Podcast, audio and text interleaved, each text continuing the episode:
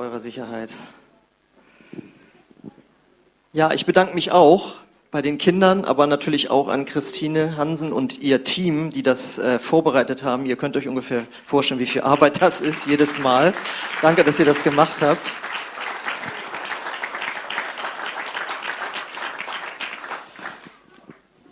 Ja, und äh, der Weihnachtsmann oder wer das sein sollte, äh, der hat ja was, äh, da wurde ja was Richtiges gesagt, nämlich dass Jesus ähm, das Licht der Welt ist. Sonst weiß ich ja mal nicht so, was man von den Aussagen des Weihnachtsmanns irgendwie halten soll, aber ähm, da hat er ja was Richtiges äh, gesagt. Das steht nämlich in der Bibel. Und zwar äh, habe ich euch das auch mitgebracht. Die Predigt heißt heute nämlich Es wurde Licht. Nicht es werde sich Licht, sondern es wurde Licht. Und da lesen wir im Johannes Kapitel, äh, Evangelium Kapitel 8, Vers 12 im Neuen Testament. Da heißt es, Jesus redete nun wieder zu ihnen und sprach, ich bin das Licht der Welt. Wer mir nachfolgt, wird nicht in der Finsternis wandeln, sondern wird das Licht des Lebens haben. Jetzt ist ja Finsternis nicht das Schönste. Ne? Wenn ich hier mal die Kinder fragen darf, wer von euch hat manchmal doch noch ein bisschen Angst im Dunkeln? Da sind nicht nur Kinder, sehe ich, sind auch noch ein paar mehr. Genau, und was hilft gegen die Finsternis, die dann da im Kinderzimmer ist? Licht natürlich. Ähm, beim nicht, bei meinem Neffen war das immer so, äh, wenn ich da aus dem Zimmer rausgegangen bin, dann musste ja die Tür immer noch ein Spalt offen bleiben und wenn ich die nur ein kleines Stück zu weit zugemacht habe, kam sofort Geschrei von innen. Das muss weiter offen sein, damit noch ein bisschen Licht irgendwie reinfällt. Ähm, jetzt ist aber so, dass es leider im Leben auch sowas wie eine innere Finsternis oder Dunkelheit äh, geben kann kennt vielleicht den Spruch, da guckt jemand aber ziemlich finster drein. Wenn jemand finster dreinblickt, das ist hoffentlich nicht die Mama, wie ich gerade gehört habe, ja, obwohl es kann auch sein, nämlich wenn wir zornig sind, dann wird's finster in uns. Äh, viele Menschen sind voller Trauer, Verzweiflung, Enttäuschung. Und wenn man in solchen Gefühlen drin ist, dann ist nicht gerade Licht im Innern, sondern das ist einfach eine gewisse Dunkelheit, die sich da auf die Seele gelegt hat. Dann gibt's ja auch den Spruch, dass man sagt, jemand tappt im Dunkeln, weil er einfach nicht weiß, wo er hin soll. Und wie viele Menschen in unserer Gesellschaft haben so eine Lebensorientierung verloren oder fragen sich auch nach dem Sinn des Lebens? Ja, mit den Augen können sie gucken, aber innerlich ist eine Dunkelheit da. Ähm, ich denke, uns allen ist klar, es gibt auch bei manchen Menschen sowas wie eine Orientierungslosigkeit, als würden sie im Dunkeln tappen, was Gut und Böse angeht. Manchmal sagen wir über Leute, sag mal, ist die denn blind? Also es ist dunkel vor Augen, wie die oder er mit Menschen umgeht. Auch das kann eine Finsternis sein, dass man einfach in seinen moralischen Werten so ver, äh, sich verschoben hat, dass da einfach auch eine Finsternis ist. Und in der Bibel steht, dass Krankheiten, die in unseren Körper reinkommen, auch als Finsternis bezeichnet werden.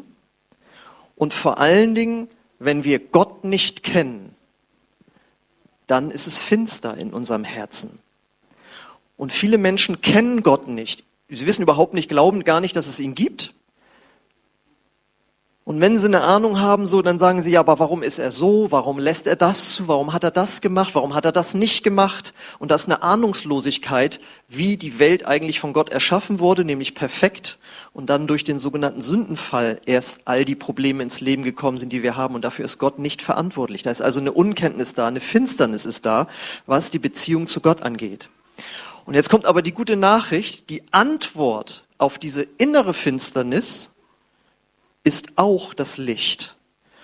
Und zwar in der Person von Jesus Christus. Denn er sagt ja hier, ich bin das Licht der Welt. Wer mir nachfolgt, wird nicht in der Finsternis wandeln. Und die Frage ist, wie kann das sein? Wie kann ein Mensch, der damals gelebt hat, vor 2000 Jahren, heute noch Licht in unser Leben bringen? Beziehungsweise, wie hat er das damals gemacht? Einfach, indem er gepredigt hat und durch seine Lehre über Gott den Menschen Mut in den, ins Herz gesprochen hat. Er hat ihnen erklärt, es gibt einen Gott, der sich für euch interessiert, für uns interessiert und zu dem könnt ihr beten. Und durch diese Botschaft hat er Licht in die Herzen von Menschen gebracht. Wenn es darum ging, dass sie orientierungslos waren, hat er gesagt, folgt mir nach. Ich gebe euch Orientierung. Dadurch ist Licht in ihr Leben gekommen. Sie haben den Sinn des Lebens dadurch erkannt. Er hat über Vergebung, Ehrlichkeit, Barmherzigkeit gesprochen und hat dadurch einen moralischen Kompass gegeben und hat dadurch diese Finsternis, von der ich sprach, dass Menschen nicht wissen, was gut und böse ist, dadurch er, ist er mit Licht in ihr Leben reingekommen. Dann hat er die Kranken geheilt. Er hat alle geheilt, die im Glauben zu ihm kamen. Und vor allen Dingen hat er ihnen erklärt, wie sie Gott als Vater im Himmel kennenlernen können. Und dadurch ist er zum Licht für die Menschen geworden. Das heißt, Jesus, das Licht, vertreibt die Finsternis in deinem Herzen. Das heißt, wenn du dich fragst, wie kann ich diese Gedanken, Gefühle loswerden? Dann erinnere dich einfach daran, wie wird man Dunkelheit in einem Raum los, indem man das Licht anschaltet? Wie wirst du die Finsternis in deinem Herzen los, indem du Jesus das Licht in dein Herz lässt? Und die Frage ist, wie kann das jeder dauerhaft für sich erleben? Glücksmomente hat jeder im Leben, aber wie kann man einen dauerhaften Frieden, ein dauerhaftes Licht in seinem Leben haben? Dazu sagt Jesus, wer mir nachfolgt, wird nicht in der Finsternis wandeln. Das bedeutet, wir bekommen dieses Licht nicht automatisch in unser Herz hinein, sondern nur, wenn wir ihm nachfolgen. Aber die Frage ist, wie geht das wiederum? Seine Lehre kann man sich ja anlesen, sag ich mal, indem man die Bibel liest, aber es geht darum, dass wir ihm heute nachfolgen können. Und die Frage ist, wie ist das möglich? Nun, wenn wir an Weihnachten denken, da denken wir immer an dieses kleine Baby, Baby Jesus, ja. Aber dieses Baby wurde ja groß, wurde ein erwachsener Mensch, hat angefangen zu predigen, eben die Kranken zu heilen und wurde dann von der damaligen religiösen Elite ermordet, indem sie ihn an die Römer ausgeliefert haben. Das kennen wir hoffentlich, diese Geschichte. Aber das Entscheidende am christlichen Glauben ist, dass Jesus zwar gestorben ist, woran wir uns an Karfreitag erinnern, aber dass er dann von den Toten auferstanden ist nach drei Tagen. Deswegen feiern wir ja Ostern. Und die Frage ist, warum ist er gestorben und warum ist er wieder auferstanden? Die Bibel sagt uns, dass Jesus freiwillig gestorben ist. Nicht, wie ich mal in einem Radiointerview hörte, als Jugendliche interviewt wurden, warum ist Jesus gestorben? Ja, weil er keine Chance hatte gegen die Römer. Das stimmt so nicht ganz, sondern Jesus hat gesagt, ich gebe mein Leben freiwillig, als ich, ich nehme die Strafe auf mich für die Vergehung der gesamten Menschheit, die wir alle begangen haben und noch begehen. Was bedeutet das? Wie kann man das erklären? Wir kennen alle den Satz, nobody's perfect. Ne, das sagt man ja so, wenn man irgendwas falsch gemacht hat, entschuldigt man sich mit dem Satz Nobody's perfect.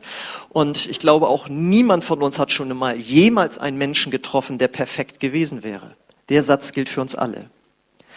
Das Problem ist jetzt, Gott ist perfekt und der Himmel ist ein Ort der Perfektion.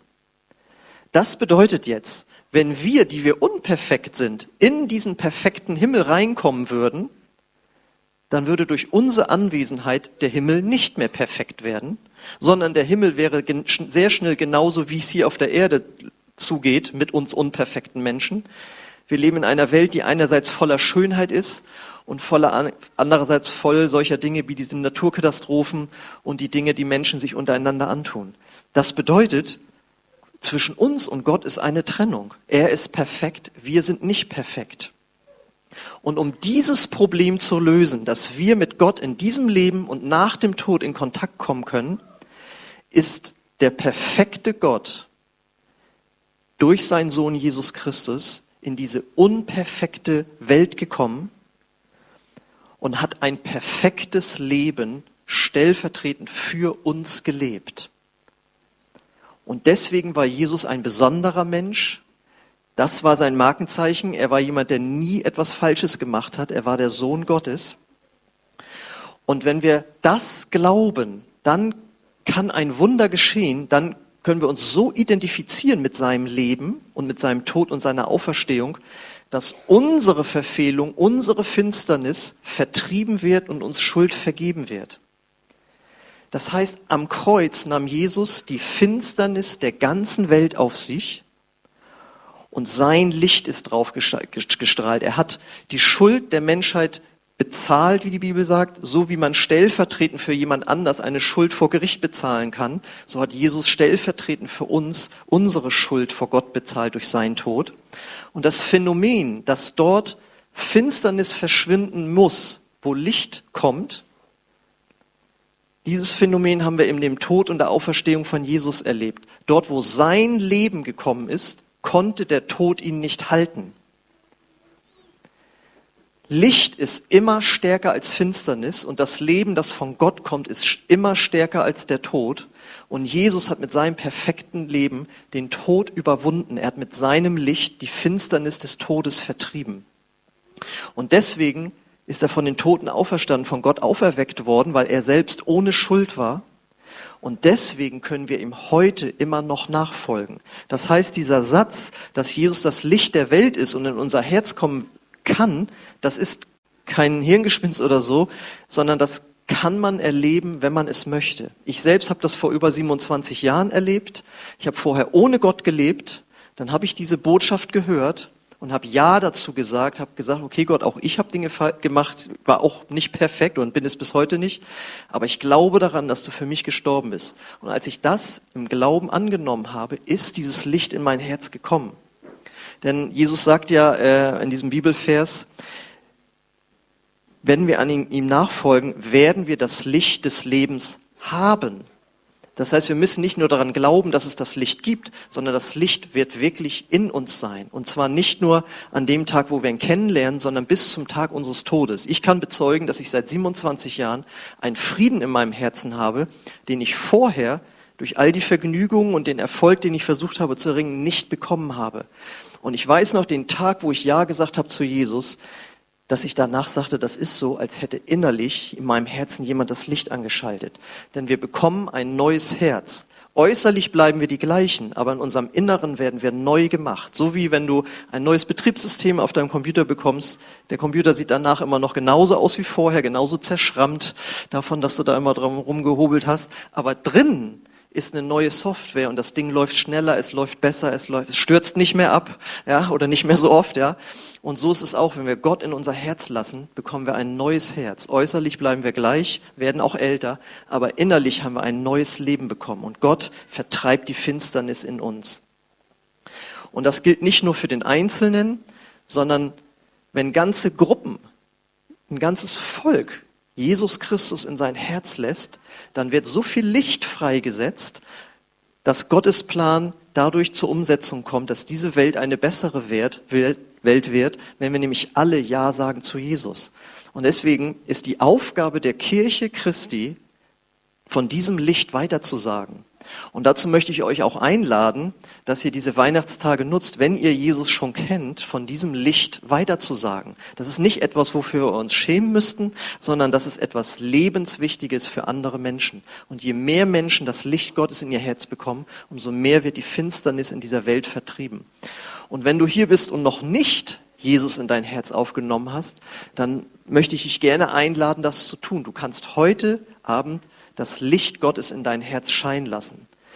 Du kannst natürlich auch weiterhin drüber nachdenken und das nächste Jahr nutzen, aber wir machen hier jeden Sonntag, wenn wir unseren normalen Gottesdienst haben, dieses Angebot, dass wir sagen, wenn du willst, kannst du das Licht Gottes in dein Herz scheinen lassen. Und deswegen möchte ich dich auch fragen, ich weiß ja nicht, wie es dir jetzt geht, ob du dich jetzt freust auf Heiligabend oder ob deine Familie zu Besuch kommt. So ein kleiner Scherz. Ja, also ich habe gehört, das soll sehr, sehr stressig werden für einige Familien manchmal. Aber wir wissen alle, auch wenn wir uns darauf freuen, diese Tage gehen wieder vorbei, dann kommt wieder der Alltagstrott und dann kommt das nächste Jahr. Und ich kann dir garantieren, wenn du heute Jesus als Licht in dein Leben lässt, dann hast du einen Frieden, der durch dieses nächste Jahr geht, der dich durch das ganze Leben hindurchtragen wird. Das Einzige, was Gott von dir möchte, ist, dass du ihm dein ganzes Leben auslieferst. Und das bedeutet, dass du auch sagst, nobody's perfect und ich bin es auch nicht. Auch ich habe schon Dinge getan, die gegen deine Gebote gerichtet waren, Gott. Und wenn du so demütig bist, dann sagt die Bibel, dann bist du bereit, dass wirklich das Licht Gottes in dein Herz scheinen kann. Und so möchte ich gerne äh, jetzt für euch noch beten. Bitte euch dazu aufzustehen, weil ich euch einfach segnen möchte, bevor wir dann noch ein Lied singen werden. Aber ich möchte, dass du eine Berührung, eine Begegnung mit dem lebendigen Gott bekommst, der wirklich anwesend ist hier. Jesus sagt, wo zwei oder drei in meinem Namen versammelt sind, da bin ich mitten unter ihnen. Jesus Christus ist heute Abend hier und er möchte dein Herz berühren. Willst du ihn hineinlassen? Wenn du möchtest, dass das Licht Gottes in dein Herz scheint, dann musst du so wie bei meinem Neffen die Tür aufmachen und mach sie ganz weit auf. Je weiter du deine, Herzenstür aufmachst, umso mehr Licht wirst du erfahren. Und deswegen lade ich dich ein, wenn du dieses Licht Gottes erleben möchtest, dann öffne jetzt dein Herz. Ich möchte dir dazu ein Gebet vorbeten, dass du nachbeten kannst, wenn du möchtest. Auch wenn du hier bist und äh, schon mal an Gott dich da dran warst. Komm wieder zurück, wenn da Finsternis in dein Leben gekommen ist und lass das Licht Gottes neu scheinen. Und wenn du noch darüber nachdenken möchtest, dann ist das auch völlig in Ordnung. Deswegen möchte ich zuerst euch segnen und dann möchte ich euch anbieten, dieses Gebet mitzubeten. Vater im Himmel, ich danke dir für diesen, für diesen Abend, für diesen Heiligabend. Und ich danke dir dafür, dass du wirklich Realität bist, Jesus Christus, dass du wirklich das Licht Gottes bist und dass du heute erfahrbar bist.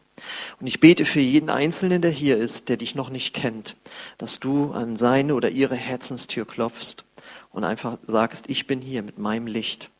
Und ich möchte jeden segnen, der auf diesem Weg sich begeben möchte und auch ja, Probleme jetzt vielleicht hat in seinem Leben, wo, wenn wir jetzt nach Hause gehen, keine gute Zeit auf ihn oder sie wartet.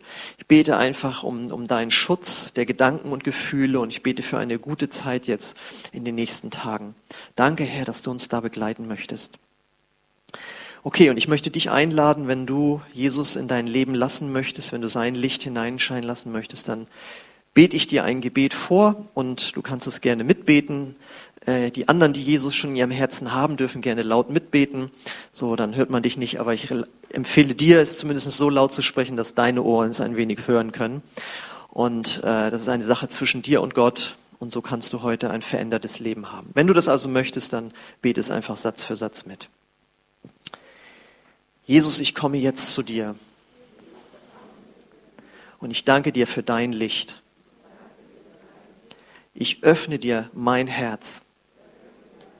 Lass du dein Licht hineinscheinen.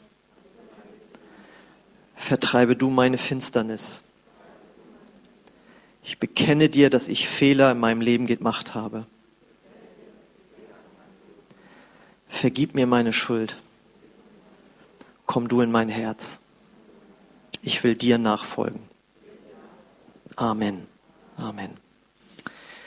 Ja, unser Lobpreisteam darf schon mal auf die Bühne wiederkommen und die Kinder darf ich auch schon nach vorne bitten. Die werden jetzt nämlich gemeinsam mit euch, also gemeinsam mit allen, werden wir jetzt Stille Nacht, Heilige Nacht singen. Kinder kommen auf die Bühne.